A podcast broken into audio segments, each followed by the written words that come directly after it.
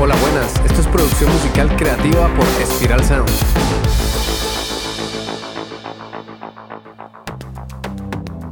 La música siempre crea una conexión muy poderosa en las personas con otras realidades, culturas y emociones. Con este podcast entenderás este arte a través de la producción musical y la ingeniería de sonido. También te ayudaremos a desbloquear tu creatividad y a diseñar una estrategia para generar ingresos con la música y que puedas tomar decisiones más acertadas y profesionales durante la creación musical. Hola, soy Ciro Galvis. Hoy vamos a hablar de una banda de rock psicodélico originada en Perth, Australia. Y la banda se formó en el año 2008 y han lanzado varios álbumes a lo largo de los años. Compartieron miembros con otra banda australiana notable llamada Tame Impala, donde Kevin Parker tocó la batería y ayudó en temas de producción musical, ingeniería de sonido, mezcla. Entonces sí, estamos hablando de Pond, un grupo que tiene elementos de psicodelia, rock progresivo y garage rock algunos de sus álbumes más conocidos son Birdwife's Denim del 2012 y The Weather del 2017. Pond han ganado, mucho reconocimiento por su enfoque experimental y el psicodélico en la música y han ganado seguidores en la escena del rock alternativo. La formación actual del grupo es Nick Albrook como voz líder, flauta, guitarra, Jay Watson en el bajo, teclado y voz de apoyo, el Shani Joe Ryan en la guitarra, bajo y voz, los coros, Jamie Terry, teclado, y Ginolé, batería. El propósito del podcast de hoy es que descubras nueva música y entres en terrenos poco explorados. Y si ya conocías a Pond, pues genial, puedes darle un repaso. La canción, la canción que analizamos y presentamos hoy se llama Giant Tortoise y es una de las más conocidas de la banda. La canción forma parte de su álbum Hubble Rocket, lanzado en el año 2013. Giant Tortoise es característica del estilo psicoélico y experimental de Pond, con una mezcla única de sonidos, efectos y cambios dinámicos. La canción es reconocida por su energía frenética y su enfoque liberador, lo que la convierte en una representación distintiva del sonido de Pond. Si te gusta la música psicodélica y experimental, es posible que disfrutes de esta canción y de otras canciones de Pond. Muy bien, comienza nuestro viaje sonoro y por eso hago el aviso de siempre, que no voy a poner partes de la canción original para proteger los derechos de autor y el copyright. La canción tiene una duración de 4 minutos 12 segundos y está a 78 BPM. Esos son los beats por minuto, los latidos de la canción, aquello que le da vida. Cuando escuchas esta canción te transportas a un universo paralelo. Es como una dimensión de los sueños donde ocurren eventos especiales y memorables, donde los sonidos dibujan paisajes. La canción tiene cuatro instrumentos básicos que son muy típicos del rock. Batería, bajos, guitarra y voz. De todas formas, la intro se escucha un instrumento que puede ser sampleado o puede ser generado con un cinte. Suena como una campana metida en una reverb espacial. El tema comienza con una intro con ese sonido que te cuento y luego entra la caja de la batería y ¡pum! entra el resto de instrumentos, bajo y guitarras. Después de esa intro, que es bastante larga, dura 45 segundos, luego hay un reposo y comienza la voz a cantar. Canta notas muy ligeras y sencillas. La canción es muy chill, muy relajada. No busca llenarte de notas y notas, sino que juega mucho con la espacialidad y el tiempo. Entra lo que yo llamo la primera estrofa, que se va desarrollando hasta llegar a una parte instrumental donde destaca la guitarra tocando un, riff. Y digo riff porque parece más un riff que un solo. Luego entra una parte parecida a la intro, con un reposo, y luego vuelve a entrar otra estrofa. Curioso que va más de dos minutos y aún no tenemos un estribillo. ¿Qué puede estar pasando? Te lo cuento más adelante. Luego de la segunda estrofa vuelve la parte instrumental, donde la guitarra protagoniza, que desemboca en una continuación de los instrumentos generando ambientes y psicodelia. Se usan filtros en los sonidos para que suenen unas frecuencias y otras no, y poco a poco se va terminando la canción. ¿Qué tema más curioso? ¿No tiene estribillo? ¿Qué está pasando aquí? Pues resulta que el estribillo es la parte instrumental donde la guitarra protagoniza. O bueno, eso es lo que me parece a mí porque las estrofas no suenan a estribillos. La otra posibilidad es que las estrofas no sean estrofas sino estribillos y que la estructura de la canción sea intro, estribillo, instrumental, estribillo, instrumental, outro. Pero yo me quedo más con la estructura de intro, estrofa, estribillo, instrumental, estrofa, estribillo, instrumental, outro. Porque, según entiendo, esta canción, que es bastante especial, el estribillo, la parte que más gancho tiene y que más destaca es cuando la guitarra hace el riff. En cambio, cuando escuchas las estrofas, como que no te quedas con su melodía, pasan desapercibidas. Y ahora llega el momento de invitarte a esta web que me encanta, porque te revela los créditos detrás de las canciones, algo que no solemos ver usualmente. La web se llama muso.ai. Pues entré en esta web y vi que la canción fue compuesta por Jay Wattles, Nick Albrook y Shiny Joe Ryan. Cam Avery ayudó con la batería y Jamie Terry con la guitarra. Y aquí viene una de las sorpresas. El productor de la canción fueron los miembros de Pond, pero con la ayuda de Kevin Parker de Tame Impala. Parker también ayudó como ingeniero de mezcla y también un, un tipo que se llama Clint Oliver. Y el ingeniero de mastering fue Rob Grant. La producción de esta canción es muy interesante porque se sale de los estándares de la música comercial, donde se busca una canción que pegue, que tenga un gancho y se sigue una estructura típica. A estos manes les importó un bledo la estructura y el hit e hicieron lo que la música les iba pidiendo, crear una canción viajera y alternativa con un paisaje sonoro súper psicodélico. Me gusta porque juega mucho con los silencios. A veces suena un instrumento, a veces suena otro, otro se silencia y otro entra. Mejor dicho, es una canción dinámica. No te aburre porque no es monótona. Te podrá gustar más o menos su propuesta. Pero al final, no es una canción aburrida porque conserva cambios interesantes y conserva una dinámica. Los ingenieros de mezcla de esta canción se tuvieron que enfrentar sí o sí a problemas de enmascaramiento frecuenciales, principalmente cuando usan tantos efectos como phasers, reverb, chorus. Cuando usamos efectos hay que hacerlo con mesura, o sea, tratar de no manchar demasiado la pista original, a menos que quieras conseguir o transmitir cierta textura especial. Te podrás dar cuenta que en la música alternativa y psicodélica a veces pasan con los efectos, se pasan mucho con los efectos, o sea, ponen reverbs súper largas y phasers y flangers y chorus bien notorios, o sea, que se note que puse el efecto ahí con toda. Entonces no hay una fórmula que te diga si es bueno pasarse con los efectos o no. Esto depende más de tu gusto personal, del gusto personal de los músicos y productores, de encontrar ese punto dulce donde los efectos suenan bien sin pasarse. Al mezclar esta canción seguramente tuvieron que ecualizar bien las pistas para que no opacaran el bombo, para que el bombo pudiera tener su espacio en el espectro de frecuencias. Suele pasar que las pistas como guitarras y voces a veces tienen frecuencias graves y subgraves que no aportan mucho, pero sí emborronan un poco los graves que en, este caso son el bombo y el bajo. Entonces, al mezclar, tenemos que saber bien identificar qué instrumentos dejamos entrar en la fiesta de graves y subgraves y qué elementos entran en medios y en agudos. Para dejar las cosas claras siempre es buena idea tener un plan maestro de mezcla. Así es como trabajamos aquí en Spiral Sound, donde apuntamos el género de la canción, las emociones a transmitir, dos o tres referencias comerciales y finalmente los problemas sonoros que detectamos y su respectiva solución. Para aprender a mezclar una canción, ya lo he comentado en ciertos episodios de este podcast, donde te cuento paso a paso, bien desmenuzado, el método de mezcla que yo utilizo para conseguir resultados predecibles y con calidad que exige la industria discográfica.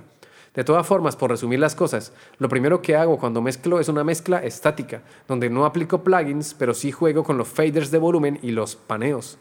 Luego, Escucho las referencias y detecto mis problemas sonoros y apunto todo en el plan maestro de mezclas para saber qué tengo que mover y qué plugins podré, voy a poner para conseguir el sonido al que me quiero acercar. Luego aplico procesamiento, pongo plugins y luego aplico efecto 3D como reverb y delays. Luego paso a la parte donde muy importante, aplicar automatizaciones. Y finalmente hago un pre-mastering. El pre-mastering es subir el volumen de la mezcla a niveles comerciales para ver si he conseguido llegar a un sonido competitivo. Y finalmente reproduzco la canción en diferentes dispositivos, en el teléfono, en el móvil, en el carro, el coche, en auriculares o audífonos pequeños, en el portátil, en todos lados para ver si la mezcla compite y traduce en varios equipos. Entonces siempre es importante contar con un buen ingeniero o ingeniera de mezclas para que consigas un sonido potente y competitivo. Porque imagínate que le mandas tus canciones a un AIR de una discográfica y ese personaje lleva escuchando y escuchando canciones todo el día y entra tu canción mal mezclada y masterizada con un sonido pobre que no suena ni parecido a los temas que suenan en la radio y Spotify, pues este mal le va a dar siguiente, ni le pondrá atención a tu canción. Y lo mismo le pasará a tus oyentes, le van a dar next, siguiente. Dar siguiente no cuesta nada, es súper fácil y gratis.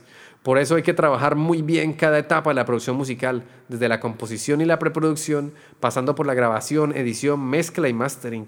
Y luego no acaba ahí, porque luego vas a tener que distribuir tu música y hacer una estrategia de marketing para promocionarla y así que puedas llegar a millones de oyentes. Entonces, importante, importante mucho la preproducción, la composición. Inviértele tiempo, inviértele horas, prueba escalas, prueba diferentes tonalidades que se ajusten a tu voz. Eh, improvisa, experimenta, dale un tiempo de reposo y ve a los dos o tres días, escucha la canción a ver qué tal te suena, porque la etapa de la preproducción es muy importante. Una canción bien producida, pero mal grabada, funciona, pero una canción que está mal producida y grabada y masterizada súper profesional con los mejores equipos y mejores ingenieros del mundo, si la canción es mala, no funciona.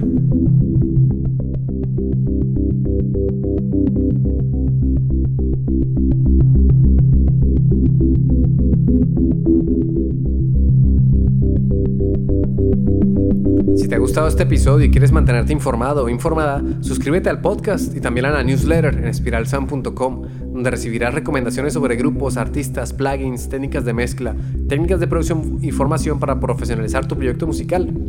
Y ahora te quiero invitar a que vayas a nuestra web, a espiralsound.com barra servicios y programemos una consulta gratuita. Queremos ver, conocerte, entender tus sueños y ver si podemos trabajar juntos para llevar tu música a nuevas alturas.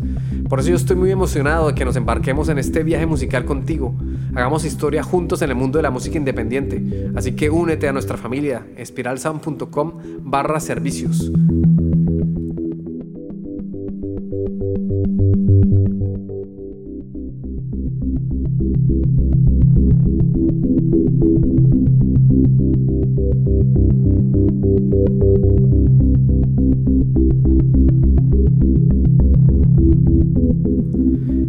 Ahora pasamos a una de mis partes favoritas.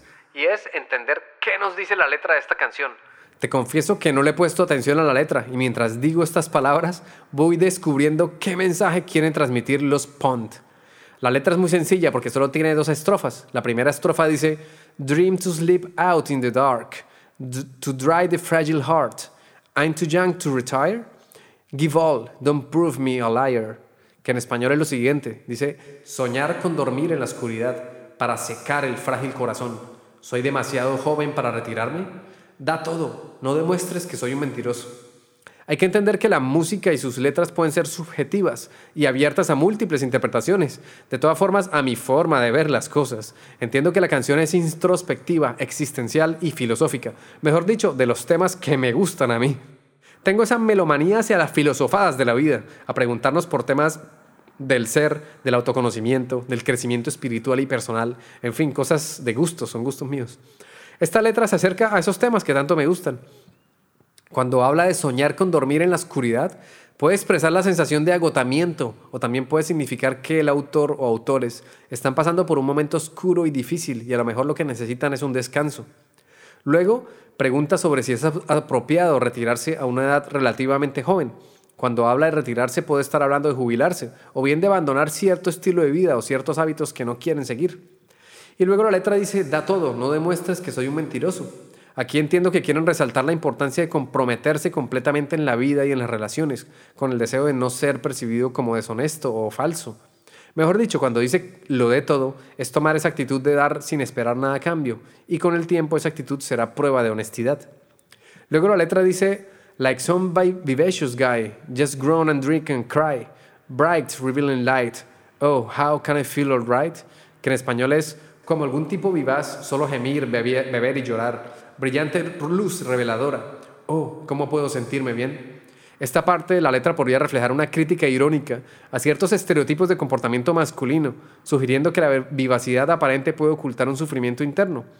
Cuando te habla del tipo vivaz, ¿qué crees que significa vivacidad? La vivacidad de una persona o de su carácter es la vitalidad, el dinamismo, la energía y el vigor que alguien puede tener. Entonces en esta parte de la letra hace una crítica al típico estereotipo masculino de que tiene que aparentar o demostrar un carácter enérgico, incluso si está pasando por un momento difícil. En realidad todos tenemos derecho a sentirnos mal y llorar si es necesario. Luego la estrofa dice, brillante luz reveladora, oh, ¿cómo puedo sentirme bien?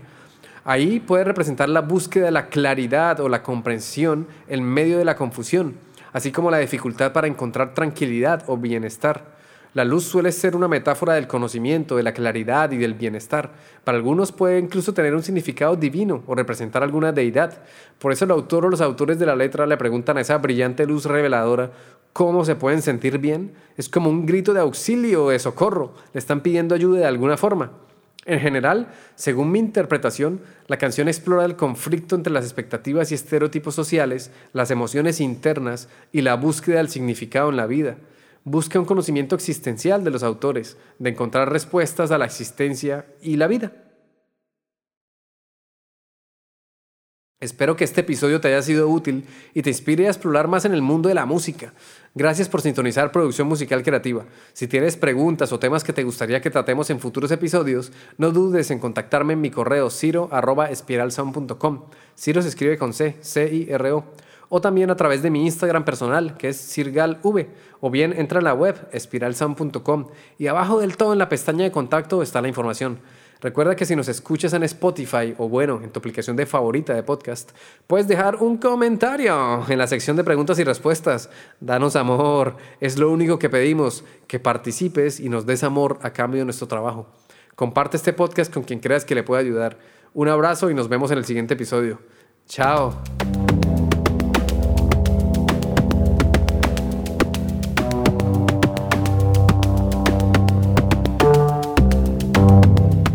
Este podcast ha sido realizado en el estudio de Spiral Sound. Puedes escuchar todos los episodios en Spotify, iVoox, Apple Podcasts o en tu aplicación de podcast favorita. Encuentra contenido adicional en spiralsound.com. Te habla Ciro Galvis. Gracias por escucharnos, por dejar tus valoraciones de 5 estrellas y por compartir este contenido, porque así ayudas a fortalecer la cultura.